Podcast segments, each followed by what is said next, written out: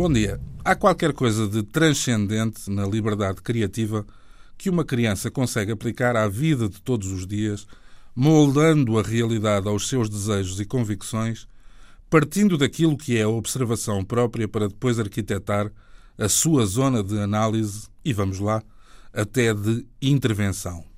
Por estes dias houve quem me fizesse chegar uma carta ao Pai Natal, momento clássico para um miúdo que, neste caso, decidiu atirar para trás das costas os pedidos habituais e acabou por se transformar num sonante porta-voz de desejos alargados a outras idades e, certamente, a outras condições sociais.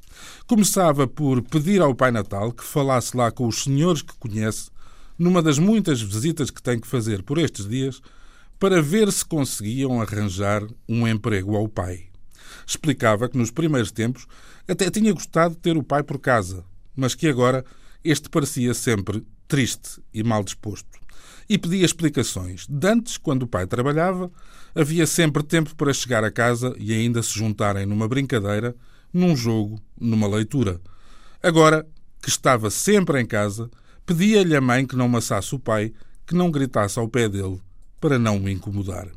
Concluía o seu primeiro parágrafo dizendo que tinha saudades de quando o pai vinha acordá-lo todos os dias para o levar à escola. Agora, era o mais novo que acordava o mais velho, sem conseguir muitas vezes que ele saísse da cama. Mais adiante punha a hipótese de ser o culpado, ter-se-ia portado mal e estaria a ser castigado por isso. Só lhe fazia confusão que pudesse, haver, pudesse ter havido vários meninos e meninas da mesma escola a portarem-se mal todos ao mesmo tempo, uma vez que nos recreios já tinham chegado à conclusão de que havia vários na mesma situação. Tinham-lhes pedido que a lista de eventuais presentes fosse menos ambiciosa e extensa do que noutras ocasiões, algo que custava a perceber ao signatário, uma vez que se ele estava maior, se tinha estudado para ficar mais inteligente, se podia brincar mais, não aceitava muito bem que a lista minguasse, mas ainda assim pedir ajuda aos mais velhos e lá tinha escrito, entre os seus pedidos ao Pai Natal, que este não se esquecesse do subsídio de férias e do subsídio de Natal da mãe, que as pensões dos avós não encolhessem, como parecia acontecer à sua própria roupa, que os remédios, os livros e os cadernos da escola não ficassem mais caros.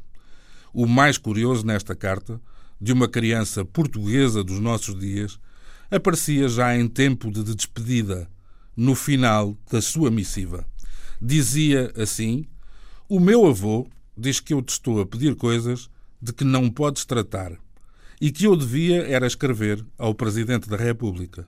Mas eu já ouvi o meu pai dizer, muito zangado, que este Presidente da República não existe. E tu, Pai Natal, eu tenho a certeza que existes. Bom dia, bom Natal e até quarta-feira.